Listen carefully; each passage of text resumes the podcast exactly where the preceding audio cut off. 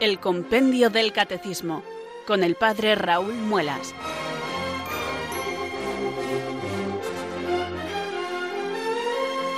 Muy buenas tardes queridos oyentes de Radio María, son las 4, las 3 en Canarias. Aquí comienza una nueva edición del programa El Compendio del Catecismo de la Iglesia Católica. Reciban desde Talavera de la Reina un saludo muy cordial del Padre Raúl Muelas que un día más les habla desde estos micrófonos de Radio María, la radio de la Virgen, la fuerza de la esperanza. Sed todos bienvenidos.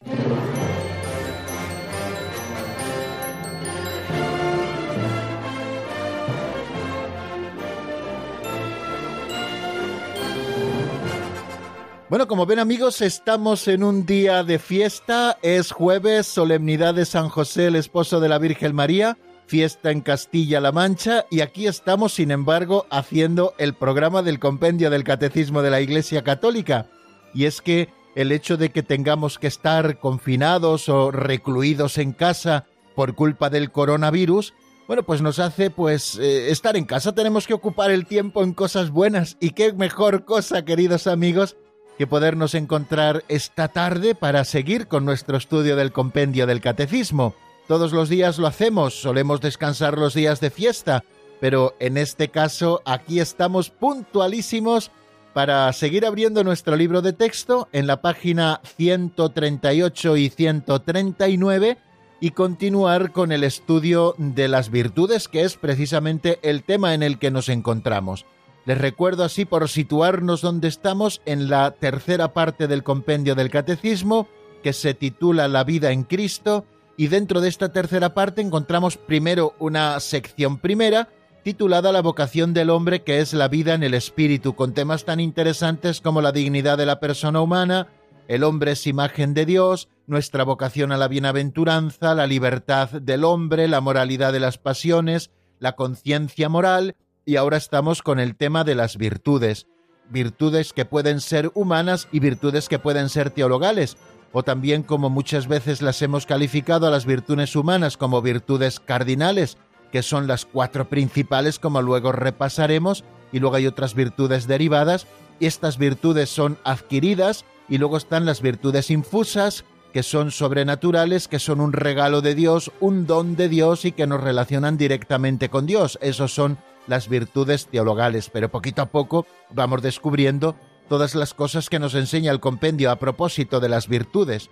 Y lo que tenemos que hacer eh, cada día, pues es siempre renovar nuestra ilusión. Yo creo que es importante a la hora de afrontar el estudio de la doctrina católica y por lo tanto de la verdad de nuestra fe, esa que Dios ha regalado a la Iglesia, que ella custodia como un depósito maravilloso y que va enseñando a sus hijos de muchas maneras y de una manera privilegiada es a través de estos libros que llamamos catecismos, aprobados por la Iglesia, incluso estos nuestros promulgados por la misma autoridad de la Iglesia, y que nos permiten a nosotros ir conociendo esa verdad, que abramos nuestro corazón y con espíritu de fe prestemos eso que se ha llamado la obediencia de la fe, no sólo acoger aquello que Dios nos dice como verdadero y que la Madre Iglesia nos enseña, sino también depositar en Dios toda nuestra confianza para que Él sea el polo que atrae nuestra vida.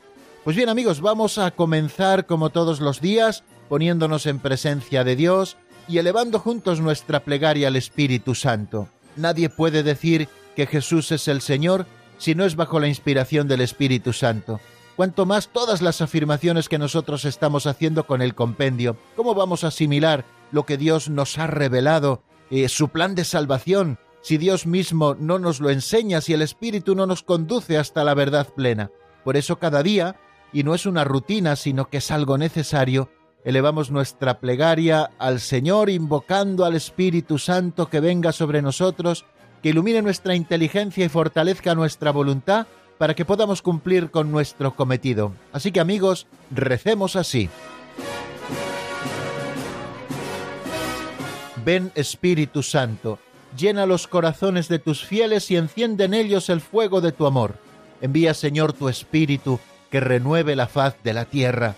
Oh Dios, que llenaste los corazones de tus fieles con la luz del Espíritu Santo, concédenos que, guiados por el mismo Espíritu, sintamos con rectitud y gocemos siempre de tu consuelo. Por Jesucristo nuestro Señor. Amén.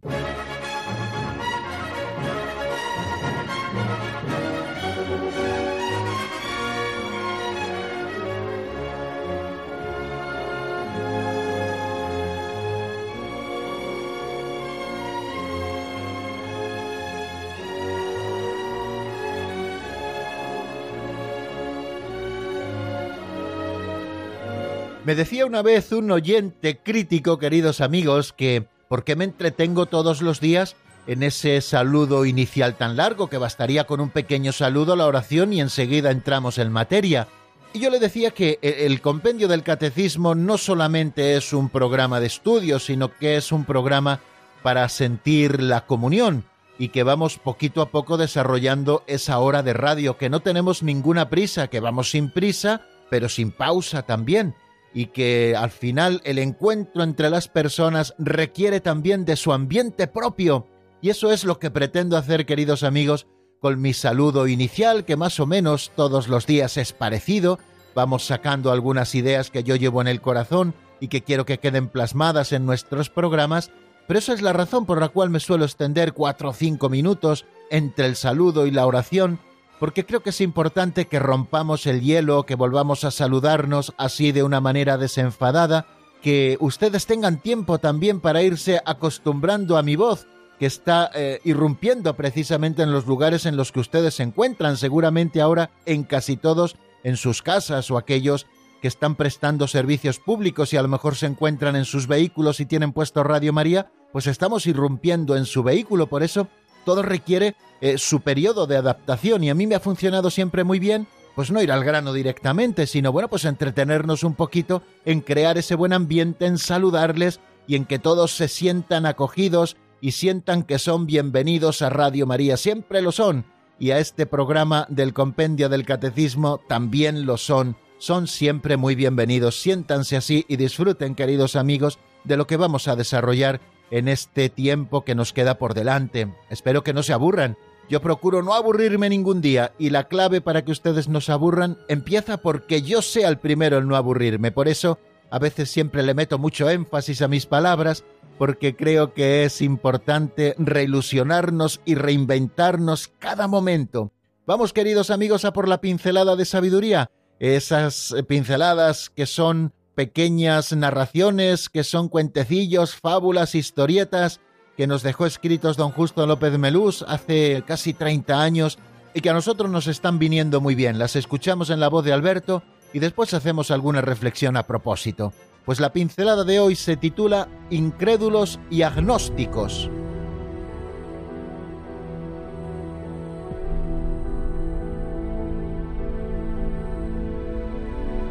Incrédulos y agnósticos.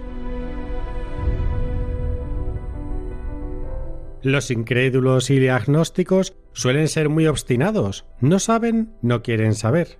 Un incrédulo vio a Jesús caminar sobre las aguas y se afirmó más aún en su incredulidad. Dice que es el Hijo de Dios y ni siquiera sabe nadar. Con todo, el agnóstico se contradice, tiene su fe, pues cree firmemente que no es posible averiguar nada sobre Dios, y demás temas religiosos. Con frecuencia la lógica brilla por su ausencia. Chu Fun-se defendía la imposibilidad de los milagros y murió. Su discípulo predilecto veló su cadáver. El ataúd se elevó y se quedó suspendido en el aire. Oh maestro, no destruyas mi fe en la imposibilidad del milagro. Y el ataúd volvió al suelo. Entonces el discípulo quedó tranquilo y recuperó la fe en la imposibilidad de los milagros siempre solemos encontrar razones convincentes a favor de lo que nos interesa, y nada convence cuando no interesa.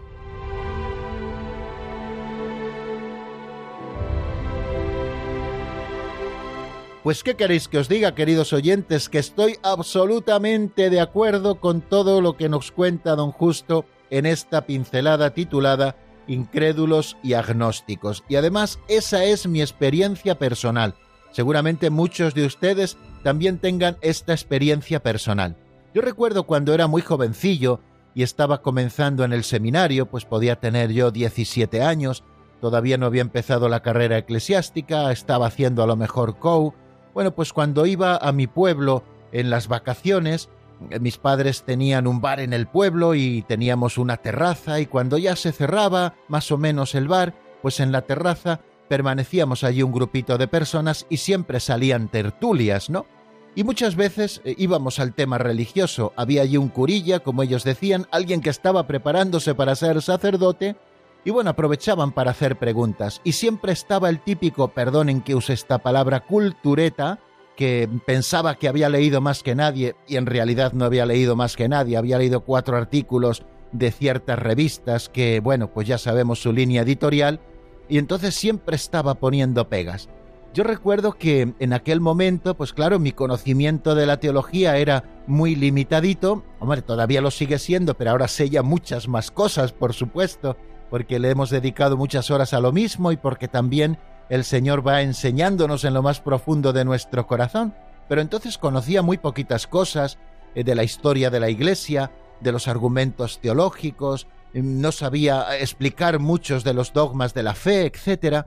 Y entonces recuerdo que siempre me estaba atacando y yo entraba todos los trapos como si fuera un torete y al final todos los días me iba enfadado a casa y, siempre con una sensación de malestar, de no haber sabido defender la fe, hasta que descubrí algo que para mí fue iluminador, que aquella persona a la que me une pues unos vínculos, podíamos decir, de amistad, evidentemente, porque somos conocidos, somos del mismo pueblo, era el incrédulo y agnóstico típico que no quiere saber, que no quiere saber, lo único que quiere es contradecir, ¿no?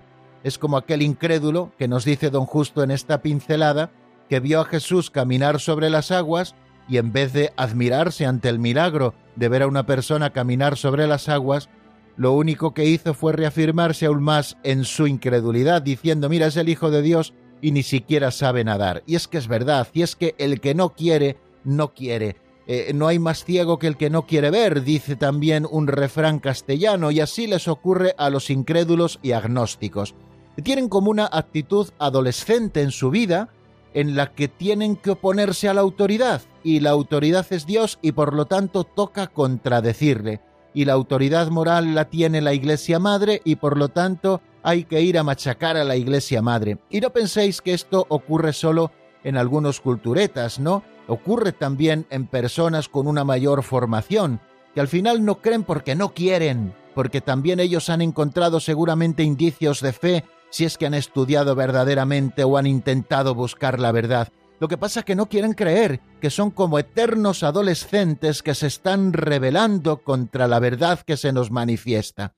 Dios ha revelado su verdad, se la ha confiado a la Iglesia, la Iglesia Madre nos la enseña, nosotros la cogemos y además la cogemos también desde la razón, porque ya recuerden eso que hemos contado de que la fe no se opone a la razón. Nosotros acogemos por la fe o respondemos por la fe a la revelación de Dios y esa fe busca entender, por eso nosotros estudiamos, por eso nosotros tratamos de profundizar en los dogmas de fe, por eso nosotros tratamos de estudiar cada día la doctrina, y es una formación permanente que ha de ocuparnos en toda nuestra vida. Pero en realidad esto es porque queremos saber, porque queremos conocer, porque queremos creer. Y es que es verdad, cuando uno estudia la figura de determinados incrédulos y agnósticos, se da cuenta que en ellos la lógica brilla por su ausencia, como también don Justo eh, nos apuntaba en su pincelada. Ellos dicen que no se puede creer absolutamente en nada, que no es posible averiguar nada de Dios, y sin embargo ellos creen a pies juntillas firmemente en este dogma, en que no se puede saber nada de Dios. Nos ponía un ejemplo precioso que creo que es muy ilustrativo don Justo también a propósito de esta pincelada incrédulos y agnósticos y es ese maestro que defendía la imposibilidad de los milagros, y cuando murió su discípulo predilecto, que evidentemente profesaba la misma doctrina que su maestro, se quedó velando el cadáver. Y mira tú por dónde, cuando estaba velando el cadáver, vio cómo el cadáver se elevó y quedó suspendido en el aire.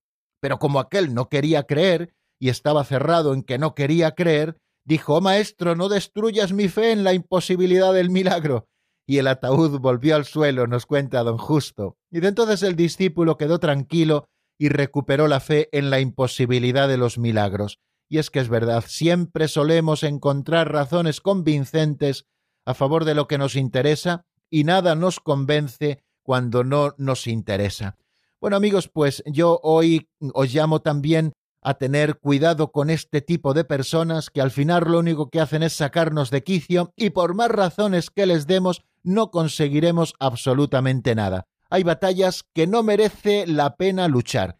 Y esto también lo digo como signo de prudencia. Hoy vamos a repasar lo que es la prudencia. La prudencia no es entrar a todos los trapos, tampoco es callar siempre, ojo, ya lo dijimos ayer y lo vamos a repetir hoy. Ser prudente no es lo mismo que ser tímido o ser timorato o tener doblez de corazón, ni mucho menos. Eh, ser prudente es saber encontrar el bien y buscar los medios para llegar a él. Y muchas veces descubrimos en esa búsqueda del bien que no merece la pena entablar una batalla dialéctica con el que se está cerrando a saber, con el que no quiere conocer la verdad, con el que lo único que quiere es discutírtela para ver si tú te apeas de tu burro. Bueno, pues entonces, queridos amigos, la mejor opción es dejar que él siga su camino y tú sigue el tuyo apoyado en el Señor y deseando siempre y cada vez más conocer la verdad de Dios.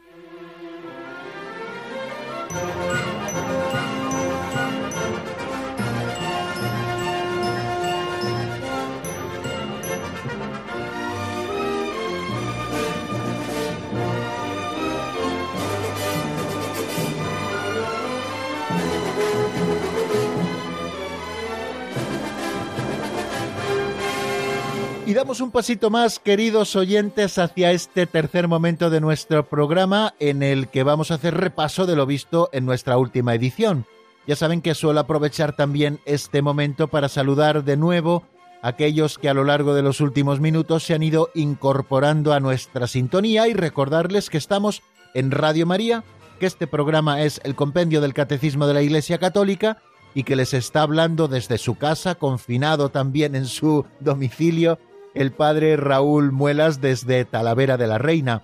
Mira, ahora más que nunca me alegro de a lo largo de estos tiempos, como ya llevo muchos años pues colaborando con Radio María y haciendo radio, pues yo he ido preparando en casa un estudio de radio que es desde el que emitimos cada día, incluso este programa, el compendio del Catecismo de la Iglesia Católica, como el otro programa que hago en Radio María, que es el Pozo de Sicar, yo lo realizo desde casa y además con medios técnicos rudimentarios pero muy eficaces que tienen mis colaboradores, cada uno también se encuentra en su propia casa. Por eso estamos haciendo los programas como de ordinario. Ya saben que en la sede de Radio María, pues ha habido que reducir mucho la plantilla estos días para guardar esas medidas de seguridad y que no se propague el contagio, que algunas personas que iban a hacer su programa a la emisora no pueden hacerlo, por eso seguramente hay algunos pequeños reajustes de programación, estamos en momentos excepcionales y por lo tanto estas cosas pasan, pero nosotros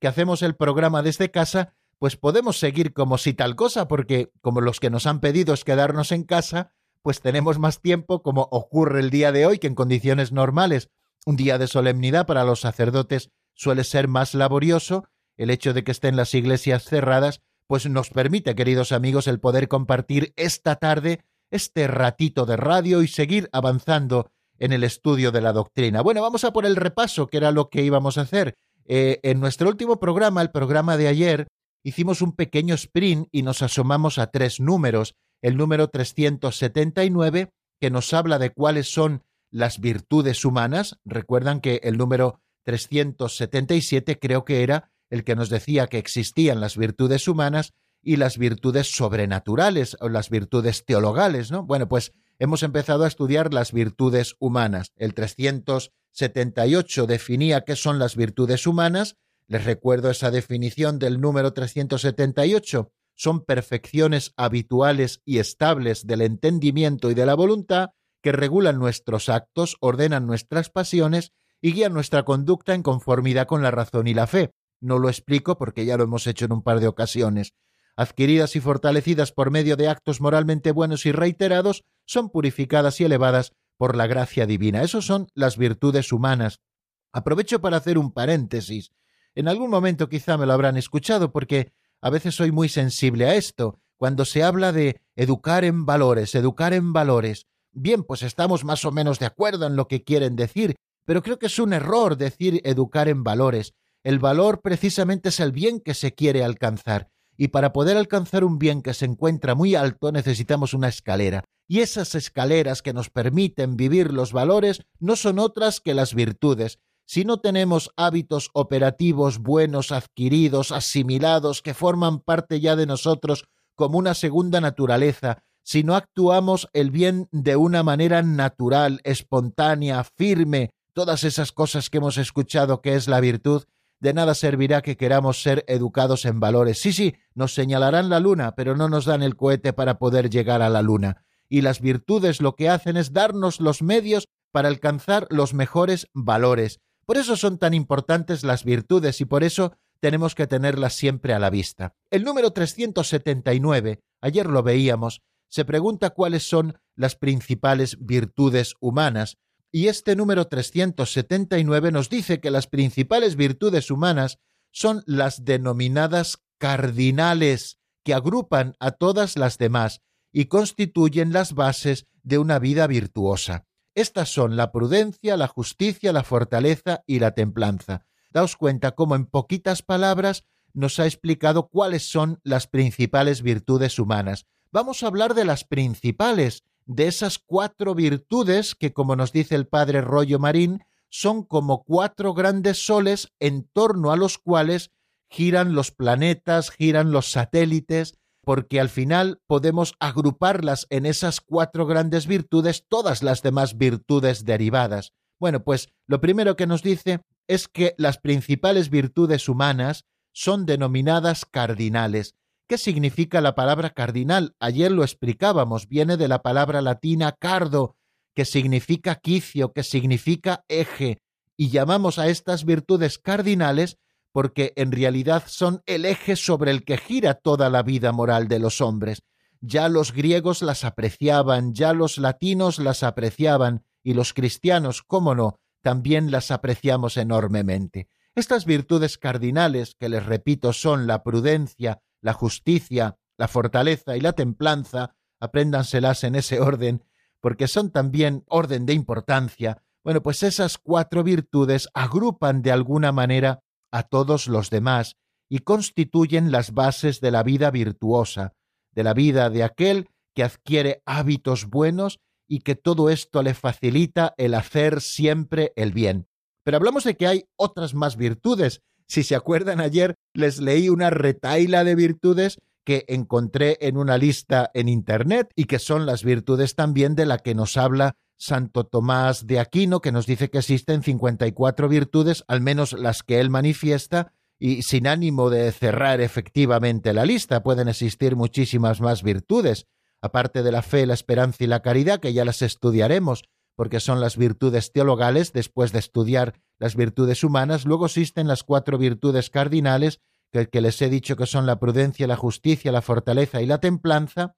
Y después existe una multitud de virtudes que se pueden agrupar en torno a estas cuatro virtudes cardinales y que de algún momento son derivadas de estas o se sostienen o se apoyan en estas cuatro virtudes. ¿Cuáles son esas? Pues el orden, la obediencia, la responsabilidad, el respeto, la puntualidad, la piedad, el patriotismo, la lealtad, el valor, la humildad, la gratitud, la veracidad, la sinceridad, la honestidad, la modestia, el pudor, la virginidad, la castidad, la fidelidad, la laboriosidad, el espíritu de sacrificio, la estudiosidad, la constancia, la perseverancia, la paciencia, la tolerancia, la mansedumbre, la docilidad, la sociabilidad, la solidaridad, la amistad, la hospitalidad, la afabilidad, la generosidad, la liberalidad, la magnanimidad, la magnificencia, la alegría, el optimismo, la sencillez,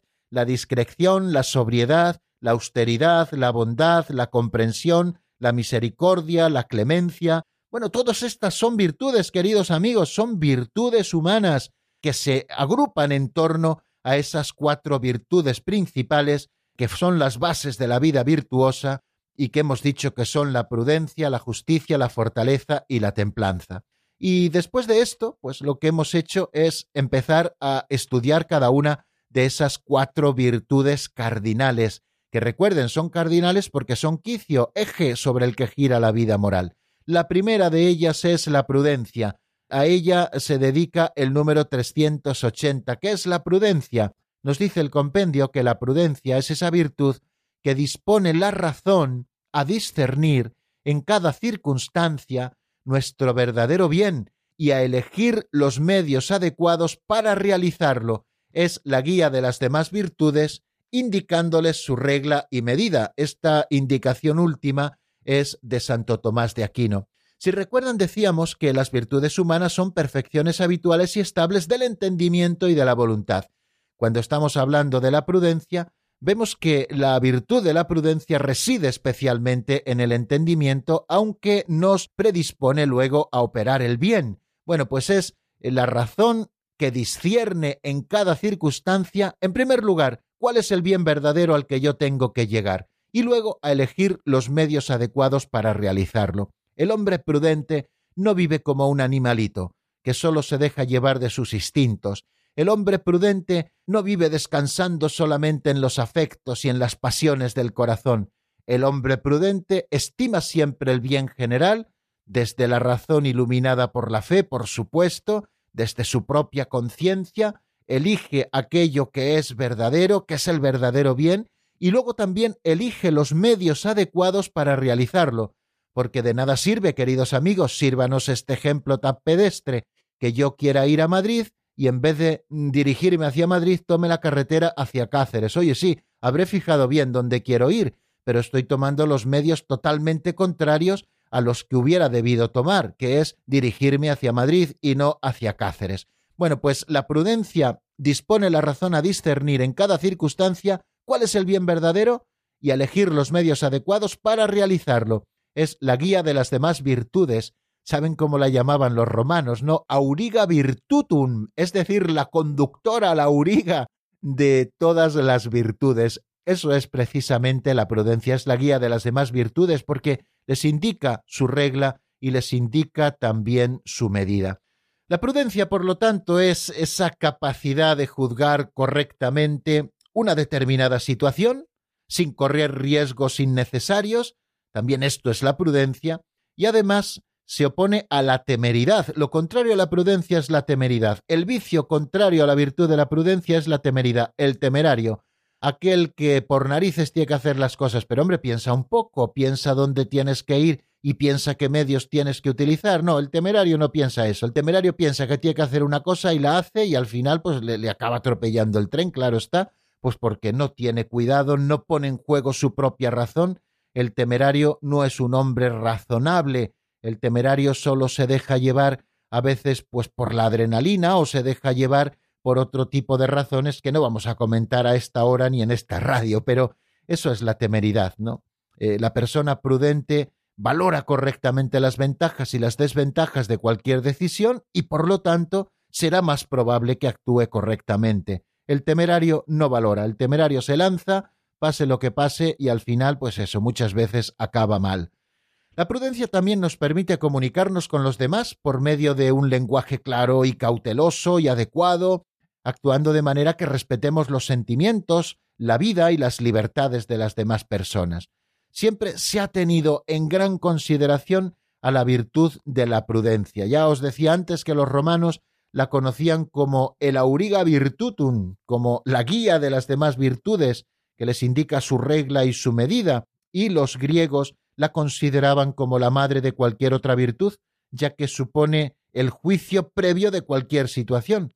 Santo Tomás de Aquino se refería a esta virtud, a la virtud de la prudencia, como la regla recta de la acción. Y ayer también les indicaba las partes que tiene eh, la prudencia, que son la memoria, la inteligencia, la docilidad, la providencia y la precaución.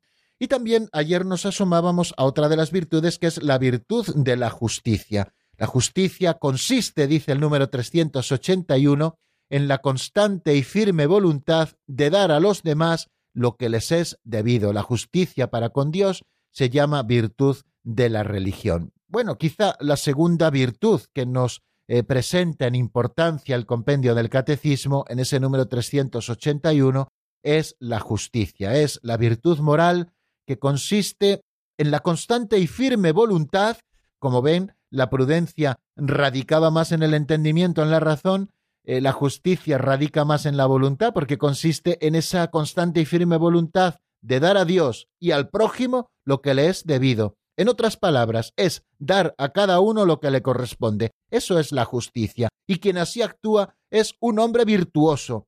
La justicia eh, no puede existir, también es verdad, y así nosotros lo decimos desde las enseñanzas del Evangelio, no puede existir sin la misericordia y sin la caridad. Es el principio fundamental también la justicia de la coexistencia de las personas, de las comunidades y de los pueblos.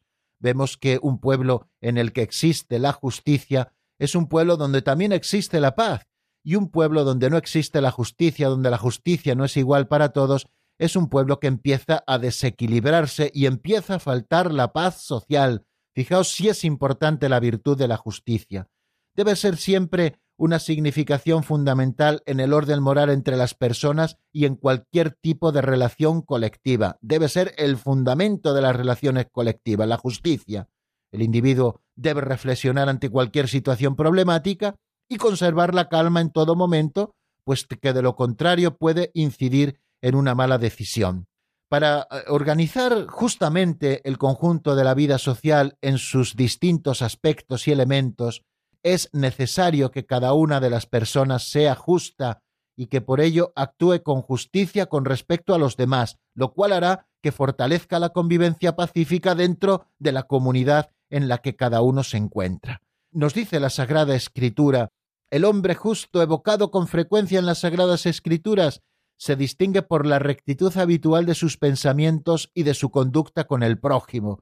El libro del Levítico nos dice, siendo juez no hagas injusticia, ni por favor del pobre, ni por respeto al grande. Con justicia juzgarás a tu prójimo. Ven, por eso siempre a la justicia se le representa con una venda en los ojos, porque la justicia no ve a las personas como ricos como pobres, sino si sus comportamientos se están ajustando a la rectitud de la ley. Eso en cuanto a la justicia social. Pero también nosotros tenemos que ser así. Amicus Plato, semagis amica veritas. Soy amigo de Platón, pero soy más amigo de la verdad.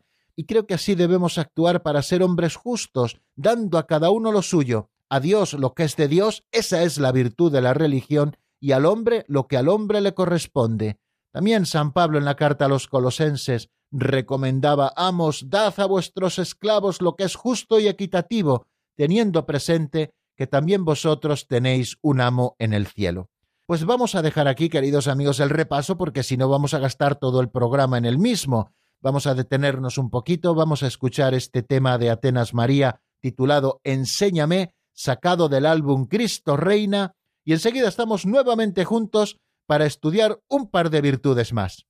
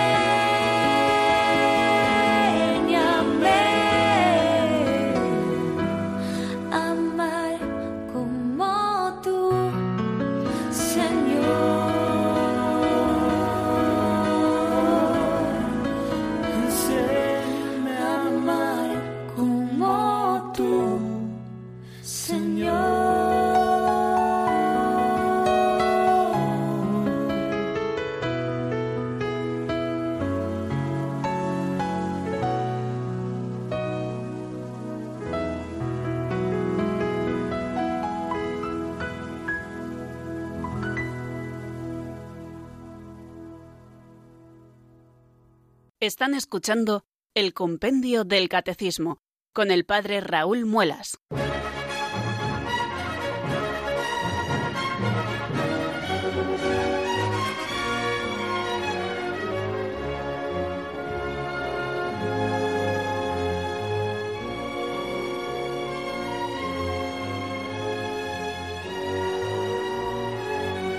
Continuamos, queridos amigos, en la sintonía de Radio María. Este programa se llama El Compendio del Catecismo, como nos decía la locución anterior, y les habla desde Talavera de la Reina el padre Raúl Muelas. Les hablo no desde un estudio de radio público, sino que les hablo desde mi casa y además desde mi micrófono, el que yo solamente utilizo y cuya esponjilla lavo con cierta frecuencia también, porque ya saben que estas esponjillas antipop de los micrófonos bueno, pues a veces se llevan muchos salivazos porque hablamos muy cerca de ellas y tienen que ser lavadas con determinada frecuencia. Bueno, pues yo así lo hago, queridos amigos. Mirad, tenemos algo así como 12 o 13 minutos para explicar dos virtudes y para escuchar otra canción, o al menos unos compases, porque hoy tampoco abriremos nuestros micrófonos. Bueno, pues Vamos a darnos maña, queridos amigos, porque tenemos trabajo por delante. 382 es el número siguiente que nos encontramos. ¿Y qué virtud va a estudiar este número? Pues la virtud de la fortaleza. ¿Qué es la fortaleza? Vamos a ver qué es lo que nos cuenta Marta Jara.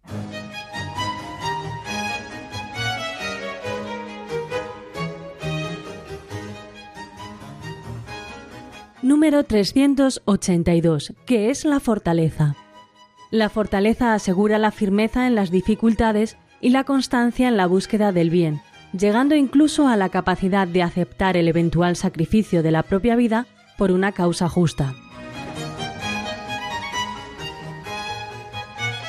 Después de escuchar esto que nos ha dicho Marta, que lo que hace es leer lo que pone el 382 al pie de la letra, nos damos cuenta de lo importante también que es que poseamos esta virtud y que nosotros, queridos amigos, la vayamos cultivando, la virtud de la fortaleza, que asegura la firmeza en las dificultades y la constancia en la búsqueda del bien. ¿Quién nos encuentra dificultades en la vida, queridos amigos? ¿Quién nos encuentra dificultades en la vida? Dificultades de todo tipo, pero sobre todo en las cosas importantes de la existencia, pues porque a veces nos rebelamos para vivir la vida virtuosa o para hacer el bien, y tenemos dificultades y necesitamos de una virtud que es la fortaleza, que nos dé firmeza en las dificultades y que nos dé perseverancia y constancia en la búsqueda del bien. El camino del Evangelio, el camino del bien, el camino hacia el cielo, no es cuestión de un día, queridos amigos, es la perseverancia la que salvará nuestras almas, y la constancia en la búsqueda del bien es importantísima, y para eso existe la fortaleza, una virtud que asegura la firmeza en las dificultades y la constancia en la búsqueda del bien, como nos dice el número 382, llegando incluso a la capacidad de aceptar el eventual sacrificio de la propia vida por una causa justa. La fortaleza nos puede llevar, queridos amigos, al martirio, porque esta virtud nos da incluso la capacidad de aceptar el sacrificio de la propia vida por una causa justa. No tienen que hacer más que mirar el ejemplo de los mártires. Seguramente todos en sus diócesis tengan mártires cercanos a nosotros del siglo XX. Fíjense con qué fortaleza de ánimo murieron. Y a pesar de que hubieran podido salvar la vida renegando de Cristo o simulando renegar de Cristo, con eso hubiera bastado. Sin embargo, tuvieron fortaleza para estar firmes en la fe, perseverantes en el bien obrar, perseverantes en el amor y firmes también en la esperanza. Esa es la fortaleza, virtud moral que asegura en las dificultades la firmeza y la constancia en la búsqueda del bien. No olviden esta definición que nos da el catecismo. Reafirma también la resolución de resistir a las tentaciones. Caros, qué importante es que la poseamos. Todos somos tentados. Necesitamos la virtud de la fortaleza para resistir las tentaciones y para superar los obstáculos de la vida moral que a veces no son pocos, queridos oyentes, y todos creo que tenemos experiencia de esto. La virtud de la fortaleza hace capaz de vencer el temor, incluso a la muerte, y de hacer frente a las pruebas y a las persecuciones. Mi fuerza y mi poder es el Señor, dice el Salmo 118, y también el evangelista Juan en el capítulo 16, pone en boca del Señor estas palabras, En el mundo tendréis tribulaciones, pero ánimo, yo he vencido al mundo. El Señor también, cuando vivimos en gracia, nos infunde esta virtud que nosotros debemos cultivar con actos reiterados de buenas obras, por supuesto, pero el Señor también nos ayuda. Él ha vencido al mundo, nosotros podremos vencer al mundo con Él. Bueno, pues es la virtud de la fortaleza. Desde la filosofía griega se entiende la virtud de la fortaleza como fuerza de ánimo frente a las adversidades de la vida, ¿no? Y por tanto, eh, esto marca un poco también eh, lo que es esta virtud moral que nos permite constancia, como decíamos antes, en la búsqueda del bien. La virtud de la fortaleza eh, requiere siempre, y no lo olvidemos, una cierta superación de la debilidad humana y sobre todo del miedo, ya que la persona teme espontáneamente por su propia naturaleza el peligro, los disgustos y los sufrimientos. Fijaros qué tándem tan bonito hacen la virtud de la prudencia con la virtud de la fortaleza. La virtud de la prudencia que se opone a la temeridad y la fortaleza que nos hace no permanecer en el miedo, sino que desde la prudencia buscaremos el bien, pondremos los medios para ello y seremos fuertes para perseverar, aunque tengamos que entregar la propia vida, ¿no? La fortaleza tiene dos elementos importantes y esto tenemos también que tenerlo a la vista, atacar y resistir. Atacar para conquistar metas más altas en la vida, venciendo los obstáculos, y resistir también los ataques de desaliento, de desesperanza, que a todos nos vienen, también los halagos del enemigo, que lo único que quiere es mecernos en el dolce farniente y al final esto que llamamos sociedad del bienestar, que es tan buena en algunas cosas, nos vuelve débiles, nos quita la virtud de la fortaleza y estamos ya al albur de cualquier viento que venga y nos tumbe. Esta virtud de la fortaleza nos permite soportar el martirio y la muerte, como antes les decía, si fuera necesario, antes que abandonar la fe, antes que abandonar el bien. La virtud de la fortaleza, dicen los estudiosos, tiene como seis compañeras inseparables en su andadura. Yo no me voy a entretener muchísimo en ellos, pero por lo menos sí que se lo voy a apuntar. Estas compañeras inseparables de la virtud de la fortaleza son otras virtudes también muy interesantes. Es la magnanimidad, que es la generosidad y la nobleza de espíritu. Un hombre fuerte solo puede ser aquel que es magnánimo, que tiene generosidad y nobleza de espíritu aquella persona de una pieza noble, buena, sencilla, limpia, de corazón limpio. Otra virtud que acompaña a la de la fortaleza es la magnificencia, que es la generosidad y liberalidad en obras materiales. Otra es la paciencia, que es la capacidad para soportar con resignación dificultades, desgracias, ofensas, enfermedades, bueno, y un sinfín de cosas que podíamos enumerar aquí. Otra compañera de viaje de la fortaleza es la longanimidad. La longanimidad es la grandeza, la benignidad, la clemencia, la constancia de ánimo en las adversidades, eso es la longanimidad. Y también la perseverancia, antes hablábamos de ella, que es la firmeza o el tesón en la realización de algo, siempre en el ejercicio del bien, por supuesto. Hay quien es perseverante en el mal, pero no nos estamos refiriendo a ello. Y otra compañera de viaje también de la fortaleza es la constancia, que es la firmeza y perseverancia en los propósitos, resoluciones y acciones.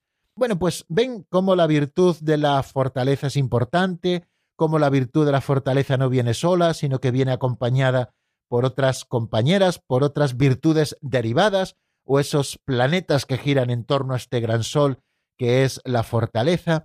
Bueno, yo creo que tenemos que tenerla en cuenta, queridos amigos, para vivir como hombres y mujeres fuertes, que tienen la virtud de la fortaleza. Nos detenemos otro poquito, escuchamos al menos unos compases de una canción de Fabiola Torrero titulada Sé que eres mi amigo del álbum No es tan fácil, Señor, y después estamos nuevamente juntos para estudiar la última de las virtudes humanas que nos están ocupando en estos días.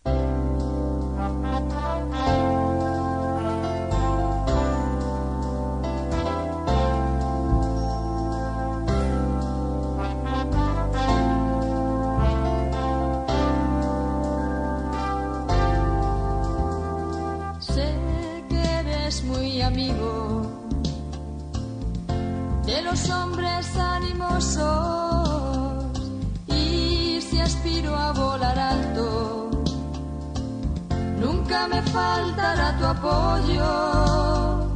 Y si aspiro a volar alto, nunca me faltará tu apoyo. Buscamos con cada hombre construir juntos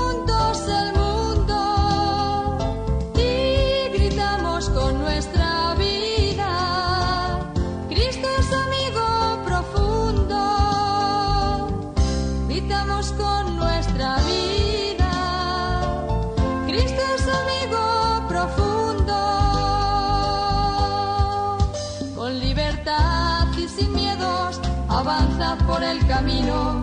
La vida no es nada fácil, pero viene un gran amigo. Con libertad y sin miedos, avanza por el camino. La vida no es nada fácil, pero viene un gran amigo.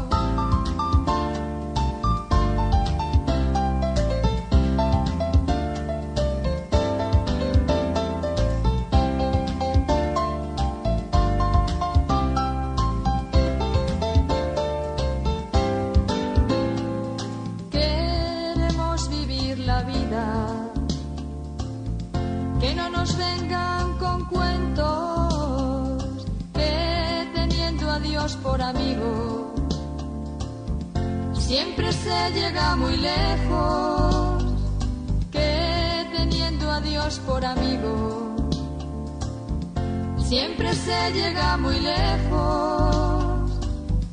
Buscamos con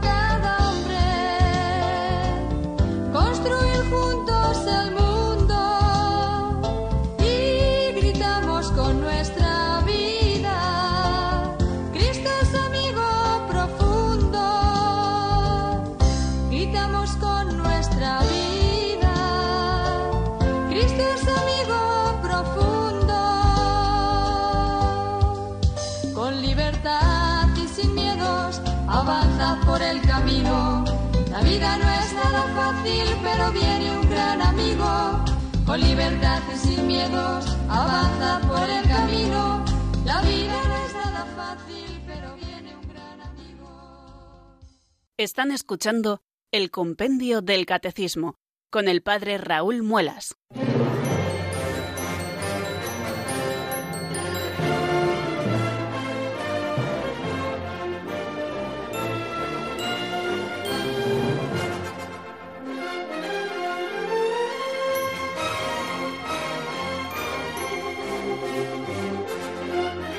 No son muchos los minutos que nos quedan, pero sí que nos quedan algunos para asomarnos a otra virtud también de suma importancia en nuestra vida, que es la templanza. Decíamos que las cuatro cardinales son la prudencia, la justicia, la fortaleza, y la que aparece en cuarto lugar en el número 383 es la templanza. ¿Qué es la templanza? Vamos, Marta, te escuchamos.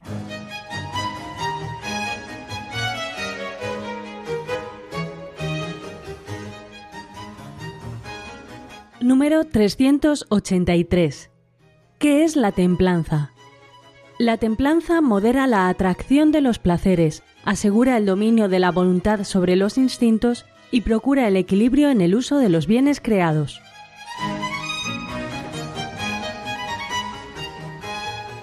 Ven, como siempre, escueto, sencillo y preciso el compendio del catecismo. La templanza es aquella virtud que modera la atracción de los placeres. Es que nos llaman mucho la atención los placeres, ¿eh? Y pensamos que vivir es estar rodeados de placeres. Y sin embargo, su error. Qué error tan grande considerar eso la vida. Y por eso hay una virtud que, claro que los placeres los ha puesto Dios para nosotros, pero para que los vivamos de manera moderada según el orden que Dios ha establecido y la virtud que viene a establecer ese orden o a moderar la atracción que sentimos por los placeres es la templanza. Así lo dice el compendio, la templanza modera la atracción de los placeres, asegura el dominio de la voluntad sobre los instintos, que también los instintos tienen una gran fuerza, y nosotros no somos animalitos que se rigen por los instintos, sino que tenemos que regirnos por nuestra razón y nuestra voluntad iluminadas por la fe, y precisamente esta virtud de la templanza asegura el dominio de la voluntad sobre los instintos. para que no pensemos con el estómago ni pensemos con otras partes del cuerpo, sino que pensemos verdaderamente con la razón y con la voluntad. Y también la templanza procura el equilibrio en el uso de los bienes creados. Tendemos a ser avariciosos. La avaricia es precisamente, queridos amigos, en cuanto a esta última parte que estamos leyendo del compendio del catecismo, el vicio, en este caso el pecado capital, que se opone a la virtud de la templanza. Por tanto, la templanza tiene como una triple función en cuanto virtud en nosotros. Por una parte, modera la atracción de los placeres. Segundo, asegura el dominio de la voluntad sobre los instintos. Y en tercer lugar, procura el equilibrio en el uso de los bienes creados, tanto en cuanto, dice San Ignacio, precisamente cuando nos habla de las cosas creadas, hemos de utilizarlas tanto en cuanto nos ayuden a conseguir nuestro fin, que no es otro que hacer alabanza y servir a Dios nuestro Señor. De manera que el uso equilibrado de los bienes creados es importantísimo y esto nos lo da la templanza. ¿no? Es una virtud moral, por lo tanto, que modera la atracción de los placeres y procura el equilibrio en el uso de los bienes creados. Asegura también el dominio de la voluntad sobre los instintos, lo estoy repitiendo tal y como nos lo dice el Catecismo Mayor, y mantiene los deseos en los límites de la honestidad. La persona moderada orienta hacia el bien sus apetitos sensibles, guarda una sana discreción y no se deja arrastrar para seguir la pasión de su corazón. La templanza es a menudo alabada en el Antiguo Testamento. No vayas detrás de tus pasiones, dice el libro de Sirácida, tus deseos refrena. Es un consejo que nos da en el capítulo 18, versículo 30. Y en el Nuevo Testamento, esta virtud es llamada moderación o sobriedad.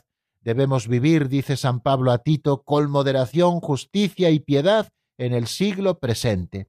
Fijaros esta frase, aunque sea un poquito larga de San Agustín, que puede centrarnos muy bien en la virtud de la templanza, tal y como lo hace el Catecismo Mayor de la Iglesia en el número 1809.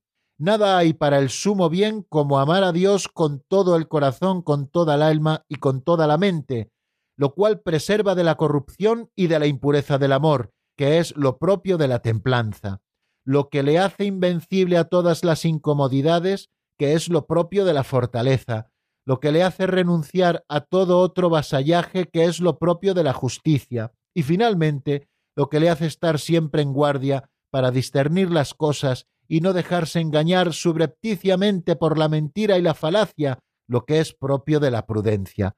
Fijaros cómo aplica de manera preciosa estas cuatro virtudes el santo de Hipona a nuestra vida concreta. ¿Qué es lo que hace cada una de las virtudes en nosotros? Esto lo encuentran en De Moribus Ecclesiae Catholicae, ese libro en el capítulo 1, pues allí dice San Agustín estas frases. Dos virtudes compañeras de la templanza, pues la humildad es una de ellas, que modera el apetito de la excelencia, a veces la humildad que es contraria a la soberbia, la humildad viene a moderar ese apetito de la excelencia que tenemos de sentirnos los reyes del mambo, ¿no? Como se suele decir por ahí vulgarmente, o querer ser siempre el muerto en el entierro, el niño en el bautizo, la novia en la boda, siempre estar en el centro de todo, ¿no? Ese apetito desordenado de la excelencia. Bueno, pues la humildad acompaña a esta virtud de la templanza y también la mansedumbre, que modera el apetito de la ira, Creo que es importante también que cultivemos estas dos virtudes que son derivadas de la virtud de la templanza. Y junto con todas estas, pues está también la virtud de la castidad, la virtud de la virginidad, la virtud de la fidelidad, bueno, pues tantas virtudes que tienen a la templanza y a la fortaleza como base o fundamento de su propia existencia. Pues no nos queda tiempo para más, decirles que mañana, si Dios quiere, volveremos y empezaremos a estudiar las virtudes teologales. La bendición de Dios Todopoderoso, Padre, Hijo y Espíritu Santo, descienda sobre vosotros y permanezca para siempre. Amén. Hasta mañana, si Dios quiere, amigos.